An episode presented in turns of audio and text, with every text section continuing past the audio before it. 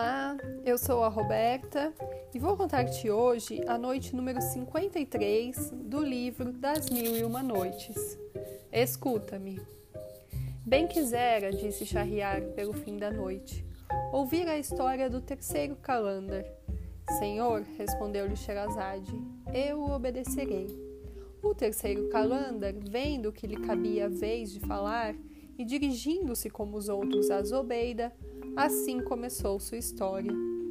Honradíssima senhora, o que vou contar-vos é bem diferente do que acabastes de ouvir. Os dois príncipes que falaram antes de mim perderam um olho por efeito do destino. Quanto a mim, perdi-o exclusivamente por minha culpa, por ser precipitado e buscar minha própria desventura, como dentro em pouco vereis. Chamo-me Agibe e sou filho de um rei que se chamou Cassibe. Após sua morte, tomei posse dos meus estados e fixei residência na mesma cidade em que ele havia habitado.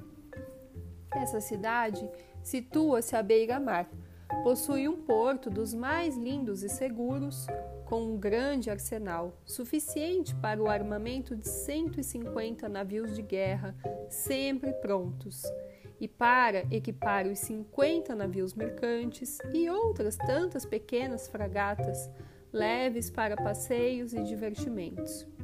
Várias formosas províncias compõem meu reino em terra firme, um grande número de importantes ilhas, quase todas situadas na vizinhança da minha capital. Visitei primeiramente as províncias. Em seguida, mandei que armassem e equipassem a minha frota e percorri as ilhas a fim de granjear. Com a minha presença, a amizade dos súditos e o cumprimento dos seus deveres. Pouco tempo depois, tornei a visitá-las.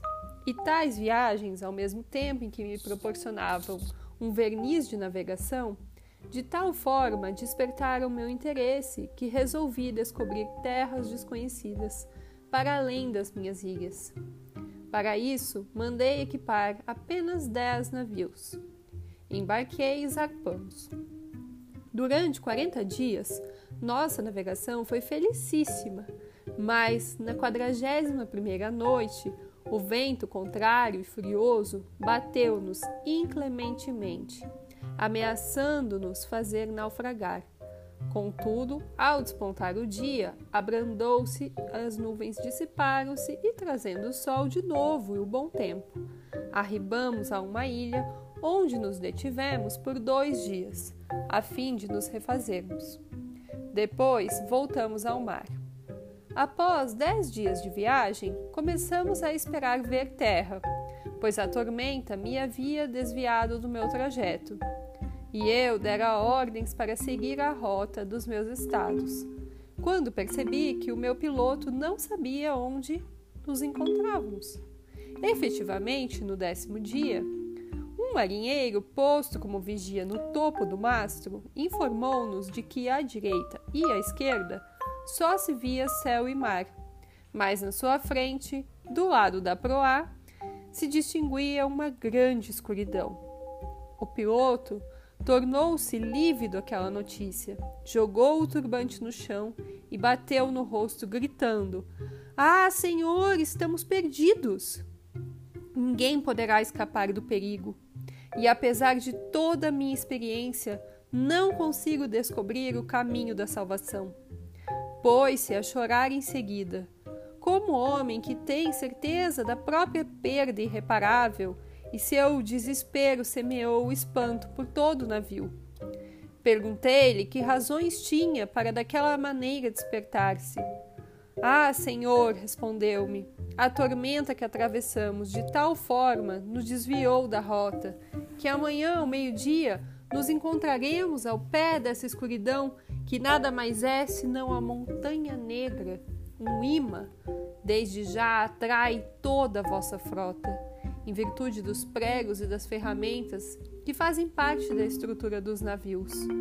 Amanhã, quando chegarmos a certa distância, a força do imã será tão grande que todos os pregos se desprenderão e irão colar-se à montanha. Os vossos navios se desfarão afundando.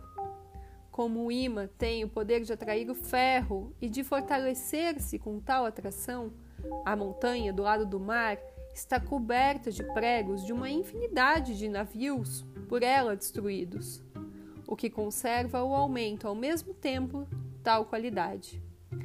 Essa montanha é bastante escarpada. No topo há uma cúpula de bronze, sustentada por colunas do mesmo metal. No alto da cúpula, um cavalo, também de bronze, montado por um cavaleiro que traz o peito coberto por uma placa de chumbo, sobre a qual estão gravados caracteres mágicos.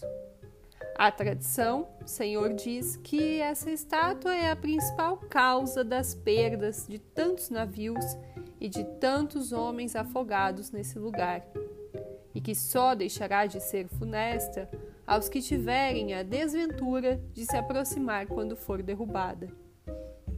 O piloto, após contar-me essa história, recomeçou a chorar, e as lágrimas provocaram as de toda a tripulação. Eu mesmo pensei que tivesse chegado ao fim dos meus dias. Cada um, entretanto, cuidou de pensar na própria salvação, tomando todas as medidas possíveis e na incerteza do resultado. Nomearam-se herdeiros uns dos outros por um testamento em favor dos que se salvassem. No dia seguinte, de manhã, percebemos claramente a Montanha Negra e a ideia que dela formamos fez com que ela parecesse mais terrível do que era na realidade. Pelo meio-dia, vimos-nos tão perto que assistimos ao que o piloto predissera. Vimos voar os pregos e todas as outras ferramentas da frota para a montanha, onde, pela violência da atração, provocaram um espantoso barulho.